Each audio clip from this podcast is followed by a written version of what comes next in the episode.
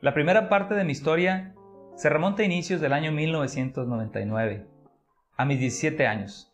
Estaba en tercero de prepa y me encontraba muy preocupado por elegir de manera correcta lo que iba a estudiar. Mis padres en aquel momento trabajaban bastante para mantenernos, incluso tenían dos empleos cada uno. Mi padre de día trabajaba en una oficina del servicio público y de noche era velador. Mi madre de día trabajaba como empleada del hogar y de noche atendía un carrito propio de hamburguesas y hot dogs. Tanto mis hermanas como yo también teníamos que trabajar para poder solventar los gastos de nuestros estudios. Al preguntarme cómo podía ayudar a mis padres, sabía que tenía que seguir indudablemente con mis estudios. Entonces una noche visito a mi padre a su trabajo de velador y le platico que ya debo tomar una decisión, pero que no sé cuál es la correcta. Estaba indeciso entre estudiar derecho o ingeniería civil. Y sé que suena muy extremista una carrera de ciencias sociales y otra de ciencias exactas, pero ahora que lo veo en retrospectiva, yo siempre he sido una persona equilibrada, siempre he tratado de estar en un punto intermedio entre las cosas, ni una rata de laboratorio, pero tampoco un, un muchacho echando fiesta por todos lados. Mi padre me dijo algo que me movió a nivel emocional. Hijo, te aconsejo dos cosas. Elige una profesión donde puedas ayudar a las personas, pero que además sea algo que te rete y te apasione. Una noche, visito a mi padre a su trabajo de velador y le platico que ya debo tomar una decisión, pero que no sé cuál es la correcta. Estaba indeciso entre estudiar derecho o ingeniería civil. Y sé que suena extremista una carrera de ciencias sociales y otra de ciencias exactas, pero Ahora que lo veo en retrospectiva, yo siempre he estado en un punto intermedio, buscando un equilibrio en lo general. Mi padre me dijo algo que me movió a nivel emocional. Hijo, te aconsejo dos cosas. Elige una profesión donde puedas ayudar a las personas, pero que además sea algo que te rete y te apasione. A pesar de ser muy bueno en matemáticas y física, no era de los mejores de mi clase. Si elegía ingeniería civil, encontraría conectar con el segundo consejo de mi padre. En cuanto al primer consejo, la satisfacción personal de que una familia reciba las llaves de su hogar o que un comerciante reciba las llaves de su local para mejorar su negocio, ahí está la realización de poder ayudar. Abracé fuertemente a mi padre y le dije, gracias papá, te prometo que me voy a convertir en ingeniero civil.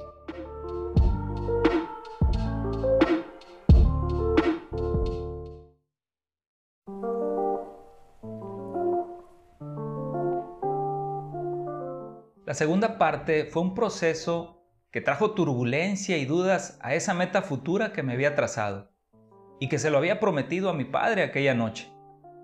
Dos sucesos casi simultáneos que son de esos obstáculos que la vida a veces nos pone para probar nuestro temple, nuestro carácter y hacernos mejores personas.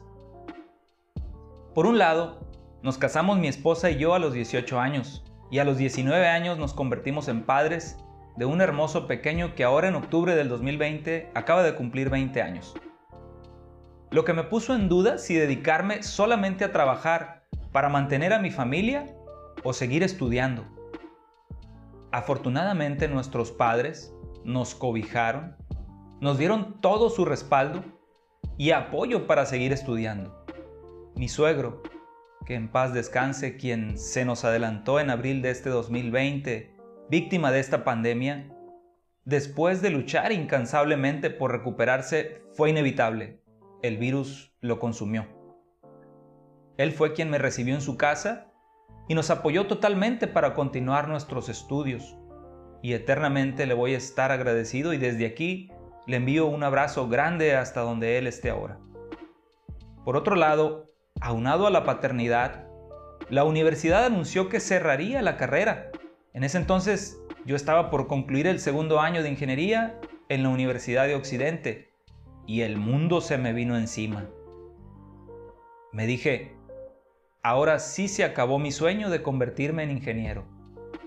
por lo que mi profesor de la especialidad de estructuras, el maestro Angulo Evans, a quien le debo la formación de mis bases como ingeniero estructural, que también era profesor de la Facultad de Ingeniería de la UAS, me aconsejó ir a investigar si podían admitirme revalidando mis materias ya cursadas. Con incredulidad fui a la facultad y después de un proceso de tres meses, me revalidaron y me aceptaron en tercer año. De modo que pude retomar el camino. Pero lo que yo no sabía es que lo mejor aún estaba por llegar.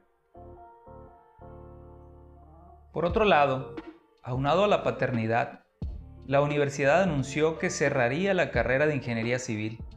En ese entonces yo estaba por concluir el segundo año en la Universidad de Occidente, en aquel entonces, y el mundo se me vino encima. Me dije, ahora sí se acabó mi sueño de convertirme en ingeniero. Por lo que mi profesor de la especialidad de estructuras, el maestro Angulo Evans, a quien le debo la formación de mis bases como ingeniero estructural, que también era profesor en ese entonces de la Facultad de Ingeniería de la UAS, me aconsejó ir a investigar si podían admitirme revalidando mis materias ya cursadas. Con incredulidad fui a la facultad y después de un proceso de cerca de tres meses me revalidaron y me aceptaron en tercer año. De modo que pude retomar el camino. Pero lo que yo no sabía es que lo mejor aún estaba por llegar.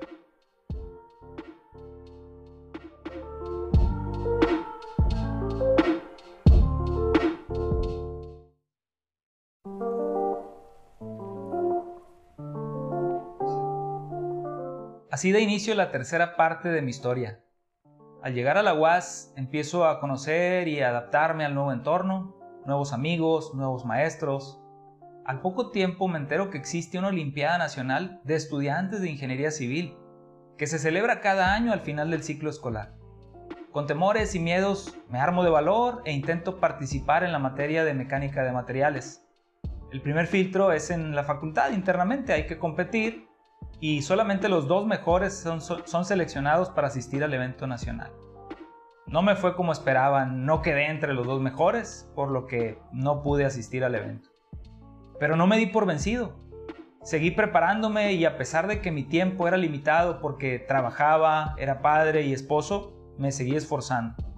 Estando ya en cuarto año de la carrera, el octavo semestre para precisar, decido participar ahora en la especialidad de diseño estructural, quedando esta vez como uno de los dos seleccionados, lo cual no lo podía creer, era una gran emoción. Asistí al evento nacional muy nervioso, muy ansioso, no sabía qué pasaría, sentía mucho compromiso por hacer un buen papel y poner en alto el nombre de la Universidad Autónoma de Sinaloa y de nuestra Facultad de Ingeniería, que siempre se ha caracterizado por estar entre las mejores a nivel nacional en la especialidad de estructuras, teniendo a gran cantidad de investigadores adscritos al Sistema Nacional de Investigadores de CONACYT. Después de asistir a algunos eventos sociales, así como a la inauguración formal del evento, yo seguía muy nervioso. Quería seguir estudiando en la habitación del hotel y mis compañeros no me dejaron. Casi a la fuerza me llevaron a relajarnos, a divertirnos. Así que llegó el día del examen el cual se realiza con evaluadores de Ceneval bajo sus estándares. Y después de pasar cerca de 3 o 4 horas contestando el examen, por fin pude relajarme. Esa misma noche nos comunicaron los resultados y no podía creer lo que me estaban diciendo. Yo había ganado el primer lugar ante decenas de estudiantes de todo el país, quienes estoy seguro eran brillantes, realmente no lo podía creer. Pero cuando luchas por tus sueños, y das lo mejor de ti por alcanzar tus metas. Cuando realmente te entregas con pasión, la recompensa llega. Con este logro académico, el rector me otorgó el máximo reconocimiento que la universidad entrega cada año a sus mejores estudiantes que destacan en actividades académicas y deportivas.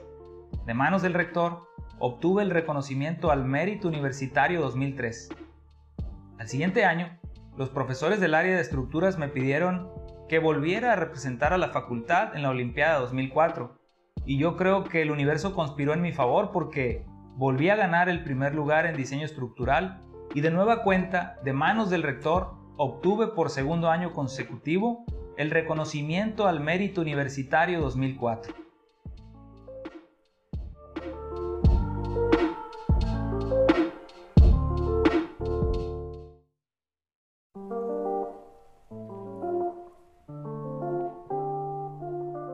Con el logro del 2003, después de ganar por primera vez a nivel nacional la especialidad de diseño estructural, trajo consigo la cuarta parte de esta historia. Uno de los profesores de la especialidad de ingeniería estructural tenía su despacho, pero además en ese momento era el presidente del Colegio de Ingenieros en Culiacán, Sinaloa, el profesor Noriega Salazar, reconocido no solamente a nivel estado, sino a nivel nacional y quien se convertiría en mi mentor. Cuando la facultad presentó al colegio los resultados de la Olimpiada, el profesor Noriega Salazar pidió contactarse conmigo, me llamó al día siguiente y me invitó a trabajar en su despacho de ingeniería estructural, lo cual acepté de inmediato sin pensarlo. Algo que me ayudó a moldear lo que sucedería dos años después es que me dijo, tú no vas a ser mi empleado, vas a ser mi socio. Así que es necesario que te registres en Hacienda para que puedas emitir facturas y poder pagarte tus honorarios. De entrada, el temor se apoderó de mí, pero le dije que sí de inmediato, por supuesto. Me regresé dando vueltas al asunto y no sabía qué hacer.